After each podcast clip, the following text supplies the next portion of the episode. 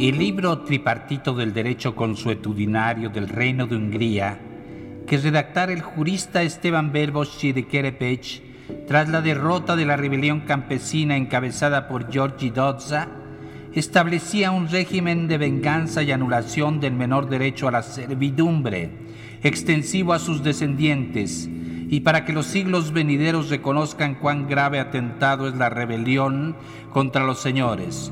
Condiciones jurídicas que, sin embargo, eran un atenuante del estricto régimen legal vigente, según el cual se debería condenar a muerte a todos los campesinos.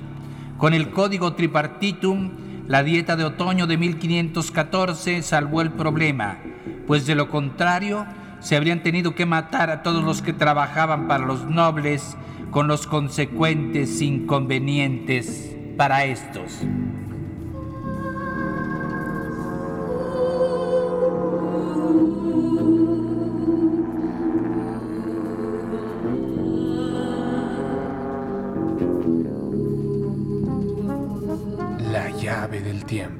La llave del tiempo. La clave del tiempo. La clave del tiempo. La nave del tiempo. La nave del tiempo. La nave del tiempo. El ave del tiempo. El ave del tiempo. Presentan La condesa de Bethlehem de Laszlo Musón. Segunda parte.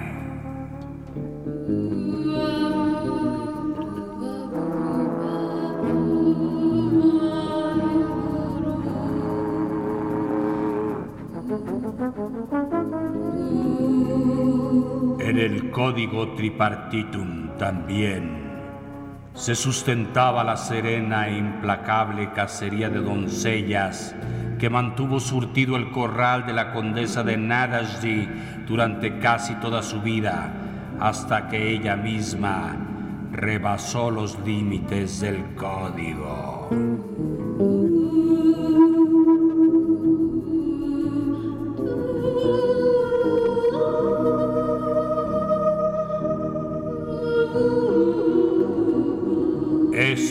Sucedió cuando la condesa de Bethlehem decidió que ya era tiempo de rebasar a Elizabeth.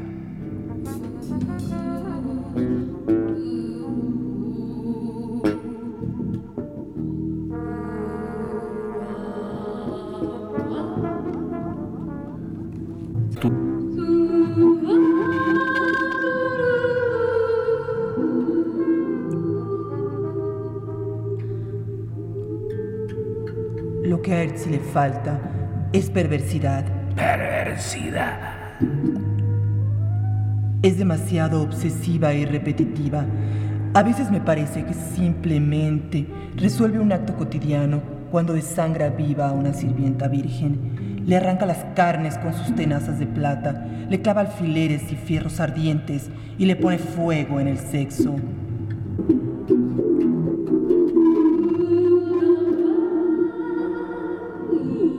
Ideas frescas se le ocurren ya, como cuando empezó a desnudarlas sobre la nieve y arrojarles baldes de agua helada hasta verlas congelarse bajo sucesivas capas de hielo. Pero aún en eso volvió a repetirse y repetirse.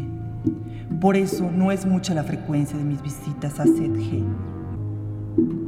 Sus sirvientas sufren mucho, pero solo por pocas horas antes de morir, siempre de manera parecida y se desperdicia sin otro uso que el baño de energía, demasiada de la sangre que se derrama.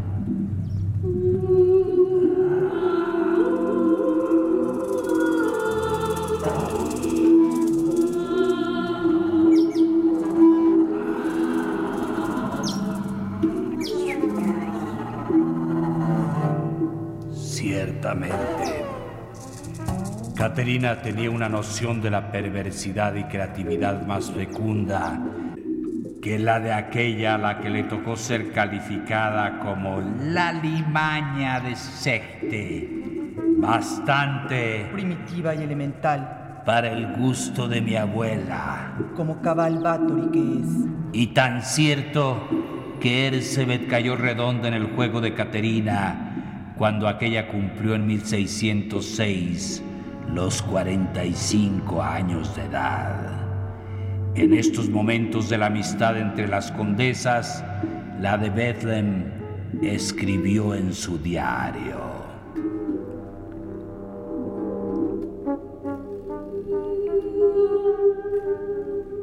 Me dirigí a Viena para asistir a una audiencia con el rey Matías y durante un descanso en la posada presencié una escena muy trivial. Sin embargo, el suceso quedó grabado en mi memoria y durante todo el viaje hasta mi regreso se repetía con frecuencia en mi mente. Yo me decía, ¿qué tontería es esta sin importancia que me estorba en el pensamiento? La escena fue la siguiente. Un huésped que comía pollo terminó y echó los restos a un perro del posadero que andaba en el comedor, donde con igual confianza convivían entre la gente y entre sí un cerdito, paloma, gallina, gatos. Al ver aquello, el posadero, furioso, arrebató los huesos y pellejos de las fauces del perro mientras increpaba al huésped. No vuelva a hacer eso, porque si el perro descubre que el pollo se come y es sabroso, no va a dejar un ave viva en el corral.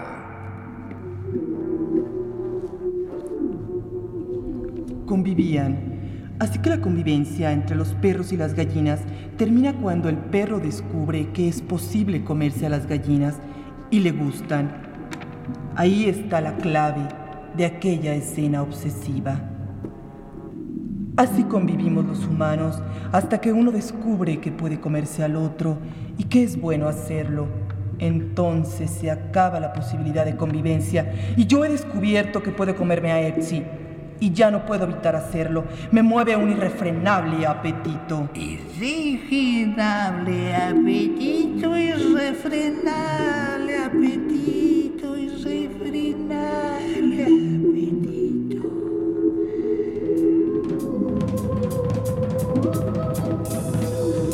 Hay que aclarar, en ese medio nunca está de más hacerlo, que el irrefrenable apetito era solo metafórico. La convivencia entre las dos se había cancelado desde el instante en que mi abuela descubrió que podía acabar con Ersebet, que eso le iba a dar deleites desconocidos y ya estaba tramando cómo hacerlo.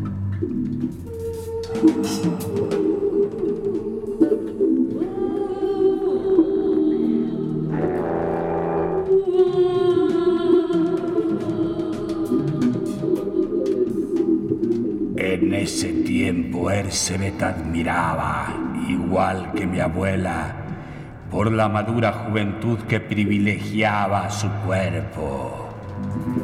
Músculos firmes, tersa y fulgurante piel, formas tan voluptuosas como 15 años antes, lo que le anunciaba segura longevidad y remoto tiempo para la vejez.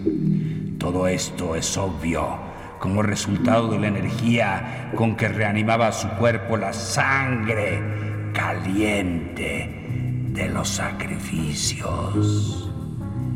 Pero por desgracia, algunas arrugas, aunque todavía leves, se dibujaban ya en torno a sus ojos.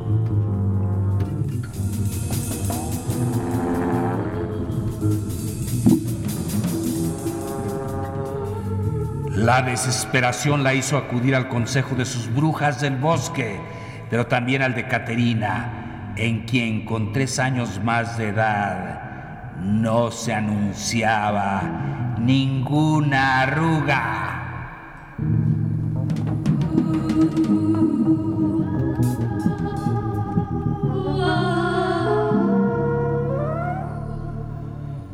Fue cuando la condesa de Bethlehem pensó que ya era tiempo de terminar con... Esa sabandija supersticiosa.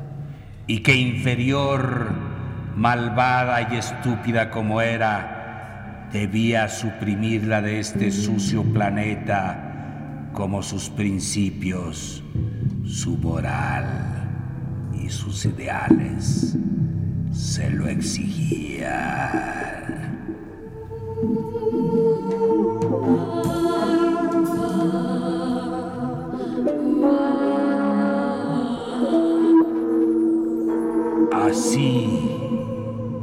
Tanto que las brujas le preparaban cremas y licores con los que supuestamente absorbería mejor las sustancias de la sangre y conservaría su frescura hasta más allá de los 100 años, y entonces bastaría con volver a beber y untar para asegurarse 100 años más, y así a la eternidad y entre que a la misma Bathory le sonaba eso algo exagerado y también quería remedios y disciplinas más realistas, escuchó a Caterina.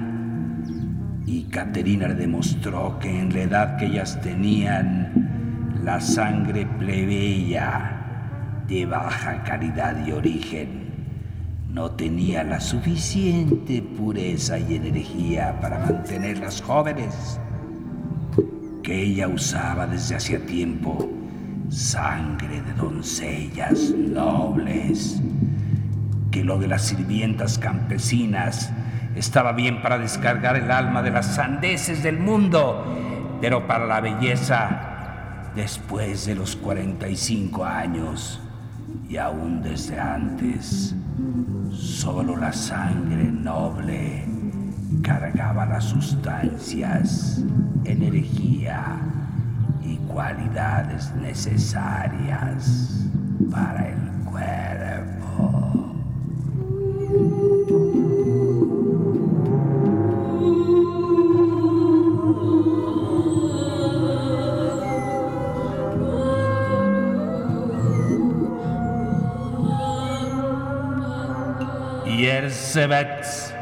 Poco mundana y dispuesta en su desesperación a seguir todas las voces, inclusive las de la fácil oferta de eternidad, aunque no fuera trascendencia lo que le importara, sino eliminar el avance de arrugas en sus ojos, puso en práctica los secuestros de muchachas nobles e hidalgas en Hungría y Transilvania sin calcular las consecuencias.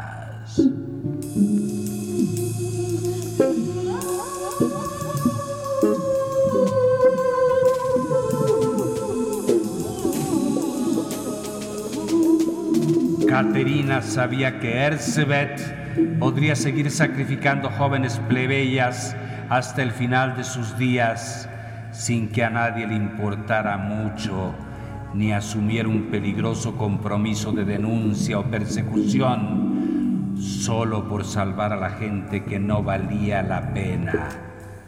Pero con las nobles comenzarían a investigar y acabaría por saberse. De eso ella se encargaría si fuera preciso. Y luego el juicio. Y sabía de la cautela y discreción que el propio rey impondría por tratarse de una bátore y nada así. Y que no expondría a la condesa a interrogatorios. Y que ésta nada diría que no le preguntaran.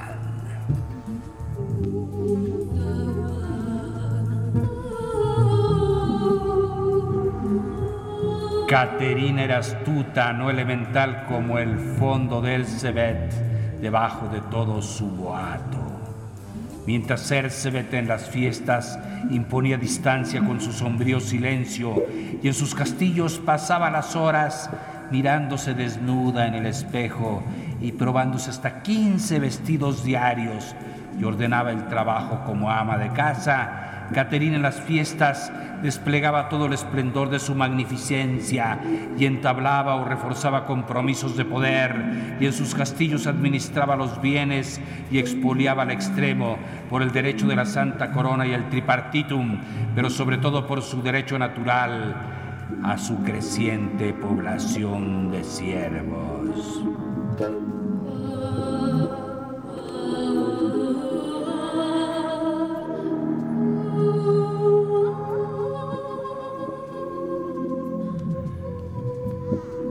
Por estas capacidades y por su pasión en el ajedrez, que jugaba con piezas humanas vivas, presos condenados por su propia justicia, a las que cuando una pieza era matada, efectivamente se le hacía morir. La condesa de Bertler acertó en su cálculo de los acontecimientos que perseguirían a Erce a partir de su consejo de belleza contra las arrugas.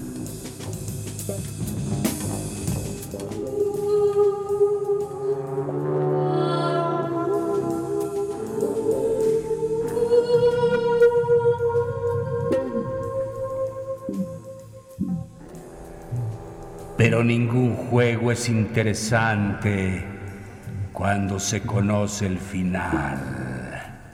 Los del juicio fueron días enardecidos por la impaciencia del resultado.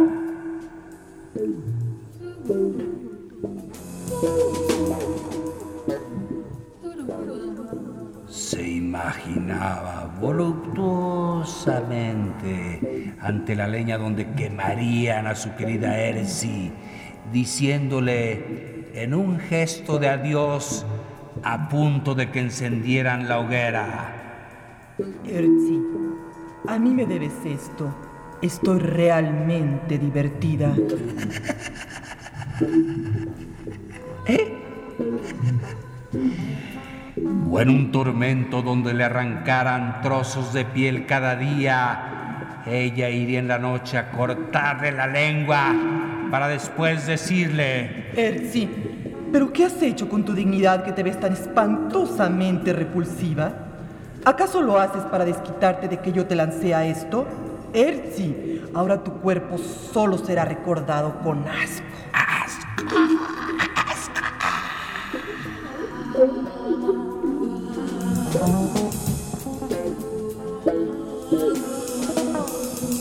O en un cepo de posición dolorosa, desnuda, sin movimientos posibles y sin un instante de alivio, donde a pan y agua lo obligarían a vivir el mayor tiempo posible, y frente a ella Caterina en un cómodo sillón estaría orando a Dios por la condenación eterna de Erzebet, y luego con un cuchillo iría llenándole de arrugas la cara mientras le diría, Erzi, ahora ninguna crema ni sangre podrán quitarte las arrugas. Erzi, ahora ninguna crema ni sangre podrán quitarte las arrugas.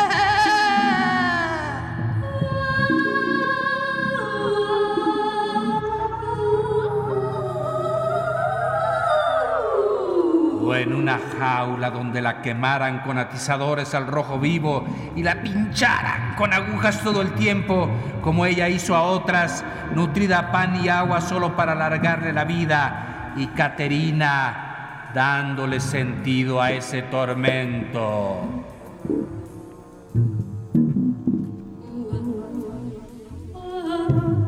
Amiga, Erzi, me pediste un consejo de belleza y no supiste seguirlo.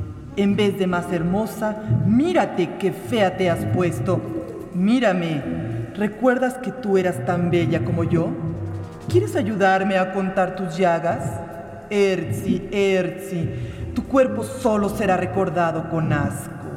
Solo será recordado con asco.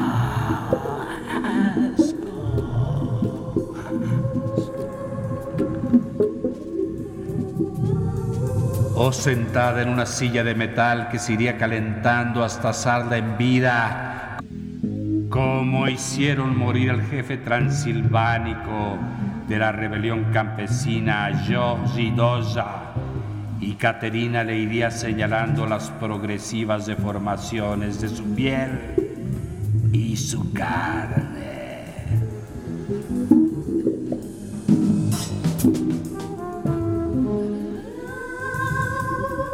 Quién sabe qué otras fantasías dirigidas más que al dolor físico a hacerla morir con el horror de la degradación vertiginosa e irreversible de su belleza.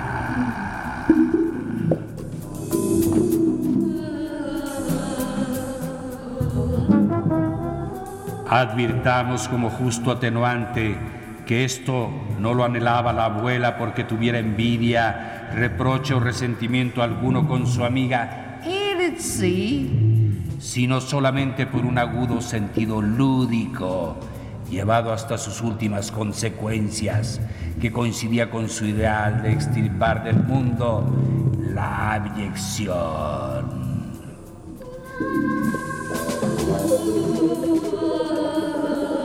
El final no correspondió a los proyectos de Caterina. El rey Matías condenó a Elizabeth Bathory a ser recluida en su castillo de Serge por el resto de sus días completamente sola en una habitación tapiada, excepto un pequeño espacio para pasarle comida y con la rigurosa prohibición de cualquier visita. El muy imbécil. ¡El muy imbécil! Afortunadamente, tuvo el recurso terapéutico de realizar esas fantasías en su castillo con doncellas, varones y turcos de su elección, aunque esto solo fuera un sustituto de la quimera frustrada.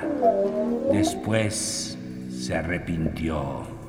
Se arrepintió de haberse disgustado prematuramente. Era algo maravilloso ver que pasaba un año y otro y otro y él si no moría en aquella soledad tapiada.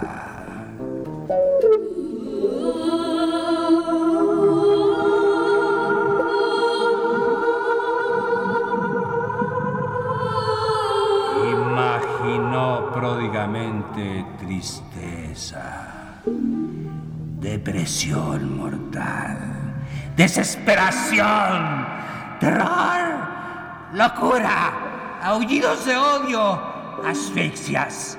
En fin, todo lo que puede vivir así alguien con esa historia que tuvo tanto poder y ahora es una rata encerrada, una rata encerrada, una rata encerrada.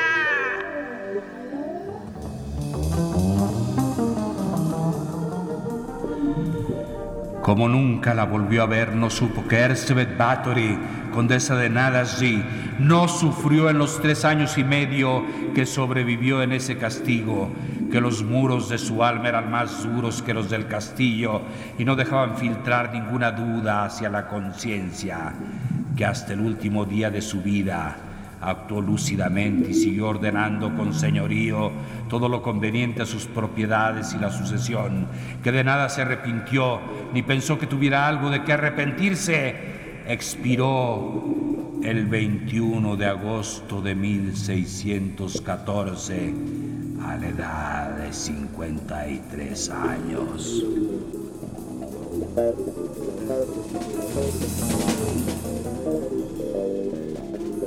Por lo que toca al destino último de la abuela Caterina, ella vivió todos los años que quiso.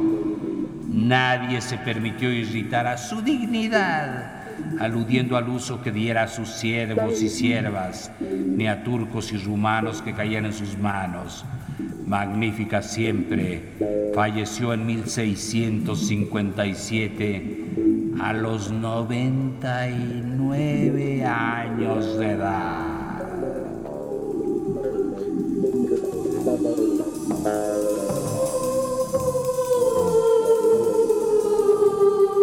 Fue muy llorada por toda la gleba, fielmente sujeta a ella por el tripartitum y reverenciada con fastuosas exequias en las que para desgracia de su involucionada tolerancia acudió a rendirle los últimos honores el rey Fernando II, un Habsburgo, el Habsburgo que gobernaba a partir de ese año. Tal vez esa horrible humillación fue el castigo que Dios le impuso por tantos pecados.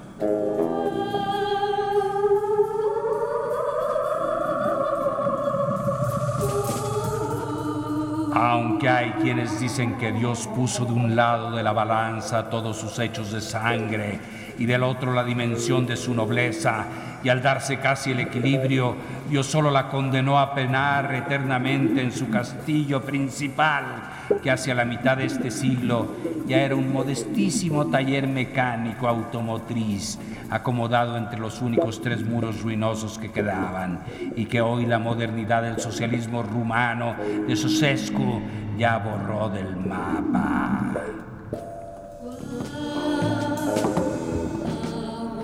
Desconozco que tan cierta sea la supuesta condena emanada de Dios, pues yo sé de buena fuente, de fuente más segura que la de Dios.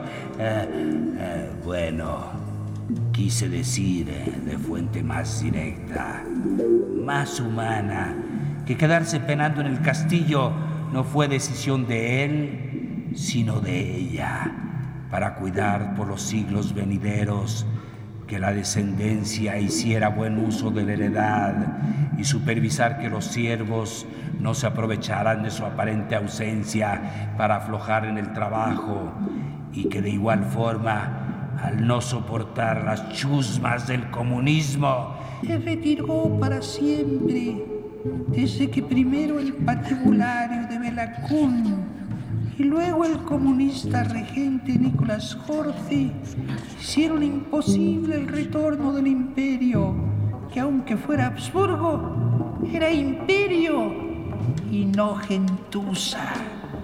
Según una carta que por los años 50 y desde Transilvania escribió la tiaguita a mi padre, que Dios guarde a buen recaudo a Katrina, Margit, Ruberta, Landrada, Lecubresca, Sofía, Ilona, Banda, para que no alcance a sufrir las necedades del mundo posmoderno que ya enferma Transilvania.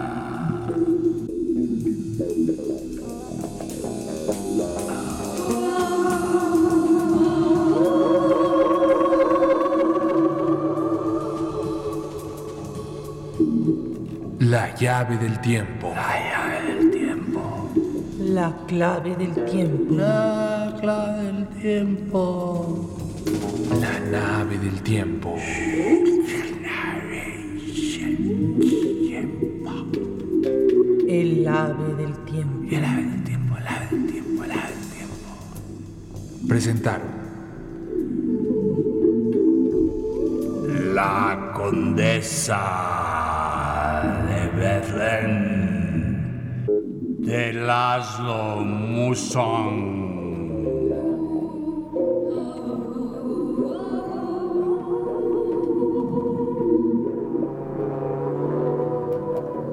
Cantando Sol Herrera.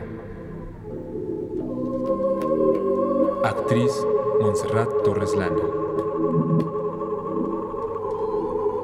Musicalización Roberto Aimes. Operación técnica Carlos Montaño. Narración, producción y dirección Juan López Moctezuma. Locutor Homero Bazán Longi. Textos publicados en la revista. Plural, plural. Plural.